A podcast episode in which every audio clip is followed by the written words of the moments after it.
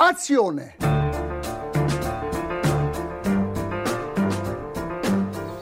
Euh, J'aurais un petit mot à dire sur ce film, mais pas maintenant. Il n'y a vraiment pas de quoi rire. hein.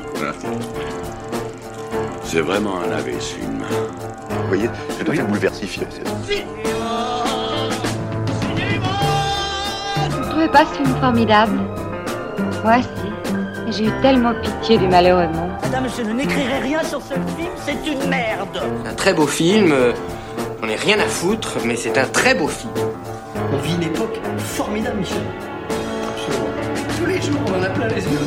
C'est là.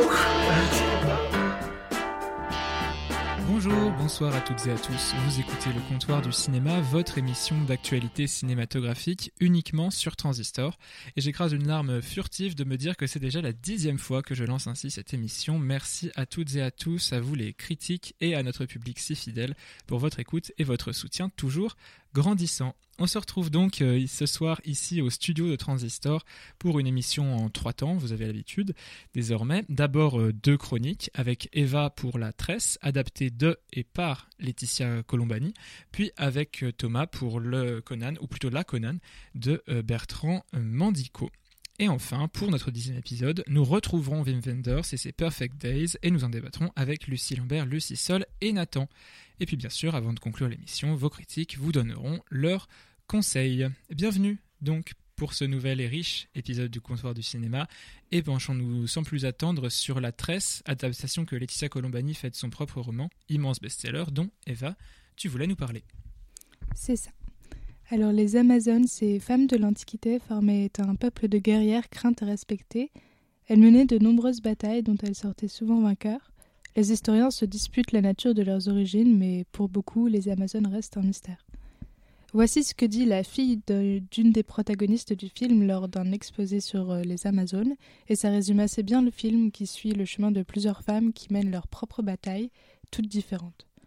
Donc, euh, comme tu l'as dit, euh, Louis, il s'agit d'un film adapté du roman éponyme de Laetitia Colombani, un best-seller datant de 2017. Ce qui est intéressant ici, c'est qu'il s'agit de l'autrice du livre, Laetitia Colombani, donc, qui revêt le costume de réalisatrice. Elle avait déjà réalisé quelques films et courts-métrages auparavant. Et ici, elle adapte son propre roman sur grand écran, dont on peut dire qu'il s'agira sans doute d'une adaptation assez fidèle du livre. Dans le livre comme dans le film, on suit trois histoires distinctes, du moins c'est ce que l'on pense au début. Elles suivent donc leur cours dans différents continents. On a d'un côté Smita en Inde, une intouchable qui cherche à fuir la misère avec sa fille. Giulia en Italie, une jeune femme euh, qui se retrouve face à des problèmes liés à l'atelier de confection de perruques de son père qui a eu un accident. Et enfin Sarah, une avocate canadienne qui mène une vie à 100 à l'heure et qui semble avoir tout réussi un job dans un grand cabinet d'avocats où elle va bientôt être promue. Elle a trois enfants, elle arrive à tout combiner, mais on découvre rapidement, et elle aussi, qu'elle est malade. Alors, au niveau de l'adaptation, la réalisatrice a déclaré qu'elle avait travaillé dès la publication de son livre à, sa, à son adaptation au cinéma, et parce qu'elle pensait qu'il serait plus facile de passer euh, d'un livre à un film, donc elle avait, déjà euh, sélectionné les choix qu'elle allait opérer à l'écran et quand on voit le succès que le livre a connu, on peut se dire en effet que c'était une bonne stratégie et que niveau producteur, euh, elle a dû avoir le choix. Donc bon, même si euh, elle avait déjà réfléchi à ce qu'elle voulait montrer à l'écran, il lui restait quand même à trouver un certain équilibre et un rythme forcément différent de ce qu'on peut avoir sur papier. Et c'est pas toujours un défi évident à relever.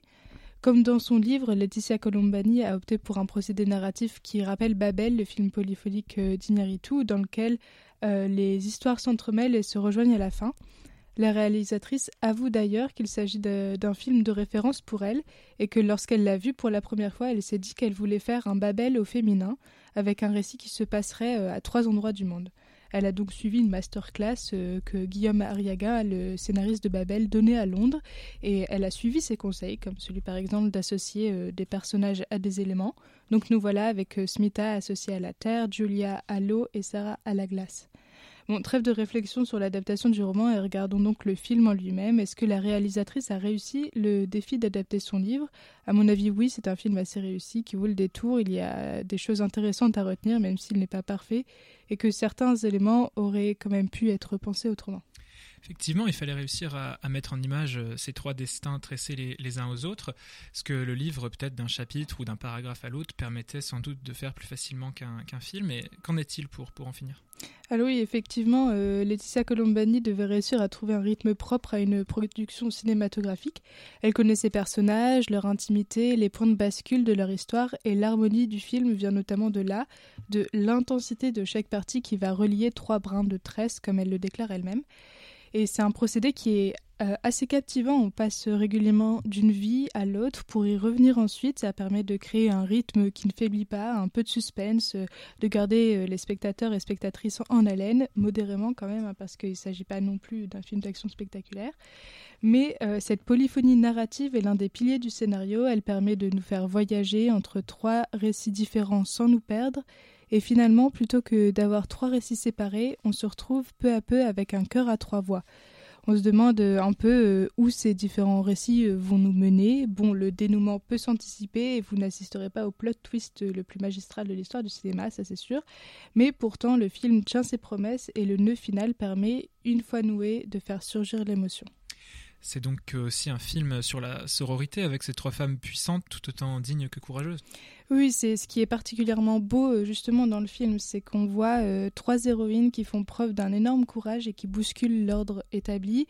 Donc d'un côté Smita qui a le courage de quitter son foyer et son mari, de s'éloigner de tout ce qu'elle connaît parce qu'elle euh, souhaite un avenir meilleur pour sa fille. Alors qu'elle et sa famille sont présentés comme prisonniers de leurs conditions, elle lutte contre les normes sociales et elle a le courage non seulement d'imaginer autre chose, mais aussi de mettre tous les moyens en œuvre pour y arriver. Elle veut vraiment s'arracher de la misère, de la condition qu'elle subit depuis toujours pour offrir notamment une éducation et une certaine liberté à sa fille. Et euh, sa force est vraiment mise en scène, avec par exemple un passage où elle porte sa fille épuisée sur son dos alors qu'elle gravit elle-même euh, des centaines de marches pieds nus pour arriver euh, à un temple en hauteur. Après, il y a Julia qui, de son côté, avec un caractère assez entêté, se bat contre les traditions, refuse le mariage arrangé que sa mère voudrait lui imposer, lutte pour continuer à faire vivre l'atelier de perruques de son père, même si ça signifie que des changements importants doivent être euh, opérés. Et finalement, on a le portrait d'une working woman à Montréal, Sarah, qui semble avoir brisé le plafond de verre, qui va devenir associée dans un cabinet d'avocats, qui ne se laisse pas faire contre ses collègues et concurrents masculins. Elle le dit elle-même, si tu veux nager avec des requins, mieux vaut ne pas saigner. Pourtant, elle va se mettre à saigner et malgré sa maladie, elle tente de continuer à se battre, elle s'accroche à son travail, dissimule son état à son patron, essaye euh, d'épargner la cruelle réalité à ses enfants. Néanmoins, sans surprise, elle est peu à peu évincée et elle se rend compte qu'elle doit faire des concessions pour survivre et que, même plus, pour revivre, il va lui falloir réinventer sa vie et sa façon d'exister. Ainsi, toutes cherchent à trouver leur propre chemin contre une vie qui leur est imposée et dont elles ne veulent pas, Chacune espère et aspire à échapper à quelque chose qui l'entrave et la contraint. On a donc trois portraits de femmes aussi courageuses que déterminées qui font preuve de résistance dans un monde où le patriarcat et la misogynie règnent encore en maître. Et euh, en confrontant ces héroïnes à la violence de l'existence, Laetitia Colombani met en lumière la lutte des femmes dans différentes parties du monde. On est face à la vision d'une émancipation féminine individuelle tant en Orient qu'en Occident, et au-delà de ces vies particulières, la tresse qui se noue fait aussi écho en creux à des enjeux plus vastes et propose par exemple l'idée d'une mondialisation pacifique qui n'aurait pas pour but la croissance économique, mais euh, le bien-être et l'accomplissement de chaque individu lié à tous les autres dans une sorte d'interdépendance positive. Bon, ça reste un film. Et côté bande son, euh, on entend des compositions de Ludovico Einaudi, donc c'est franchement pas mal, c'est sûr. Mais par endroits, il y a une tendance quand même à verser un peu trop dans le larmoyant et le pathétique, donc c'est aussi un film qui a ses défauts et on va euh, un peu s'attarder là-dessus. Tu disais en effet plutôt que quelques éléments auraient pu être pensés autrement. Qu'en est-il dans, dans, les faits? Alors oui, donc il y a quelques points qui m'ont fait grincer des dents quand même. Donc déjà, comme euh, je l'évoquais juste avant, la dimension émotionnelle un peu trop appuyée parfois accompagné d'une mise en scène qui n'hésite pas par moments à être misérabiliste. Donc oui, certaines séquences montrent des situations pas très drôles et ont pour but d'être émouvantes. Et avec les violons et le piano parfois un peu trop zélés, on peut pas le rater. C'est euh, un peu comme euh, les séries avec les rires préenregistrés qui nous montrent quand il faut rire. Alors là, c'est la même chose, mais avec une musique qui accentue le pathos et nous, fait, et nous indique qu'il faut euh, avoir les larmes qui montent. Et en vrai, ça fonctionne. Hein. Quand je suis allée le voir au moment du générique, la moitié de la salle était en train de se moucher. Mais bon, on, ne dirait pas non plus non à un peu de nuance. Et dans la même veine, on a parfois la sensation que la réalisatrice juxtapose des malheurs qui n'ont rien à voir les uns avec les autres. La maladie d'un côté, la faillite économique d'une entreprise familiale, la condition sociale de misère de beaucoup de personnes en Inde. Et de fait, les transitions d'une histoire à l'autre sont quelquefois un peu rudes. Par exemple, on a un moment euh, l'histoire de, l'image de Sarah euh, dans son bureau d'avocate, seule dans un monde froid, gris, très aseptisé, et d'un coup, l'image suivante, c'est euh, la mise en scène d'une Inde bruyante, poussiéreuse, pleine de circulation. Donc des changements brutaux. Au moins, c'est sûr, le contraste est saisissant, mais ça aurait pu peut-être gagner en finesse. Et aussi lié aux transitions, on a donc tout au long du film trois histoires qui progressent par paliers. C'est une structure narrative fidèle à la manière euh, donc, dont le livre est lui-même construit, avec des chapitres qui alternent entre les différentes narratrices. Mais pour le film, ça marche quand même moyennement bien parce que finalement, on se retrouve face à des récits hachés et des personnages peu développés. Comme le livre, le film n'est pas très long, il dure euh, une heure et demie, donc ça nous donne environ 30 minutes pour chaque histoire. Et même si la réalisatrice est douée, ça reste compliqué de peindre euh, des personnages complets en si peu de temps, ce qui donne des portraits euh, de personnages qui restent relativement rapidement balayés. Donc, euh, en choisissant d'alterner entre trois points de vue, le film peine parfois à explorer véritablement l'existence de chaque femme.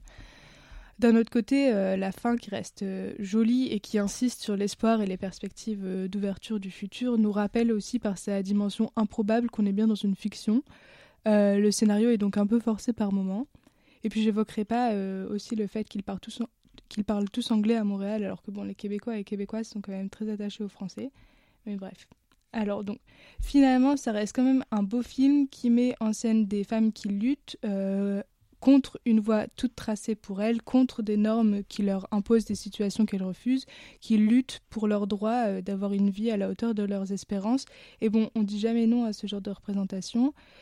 Et alors, que les trois histoires se déroulent de manière très simple. Pendant les deux premiers tiers du film, on se dit qu'on est en train de regarder un film sympa qui ne nous marquera pas outre mesure non plus.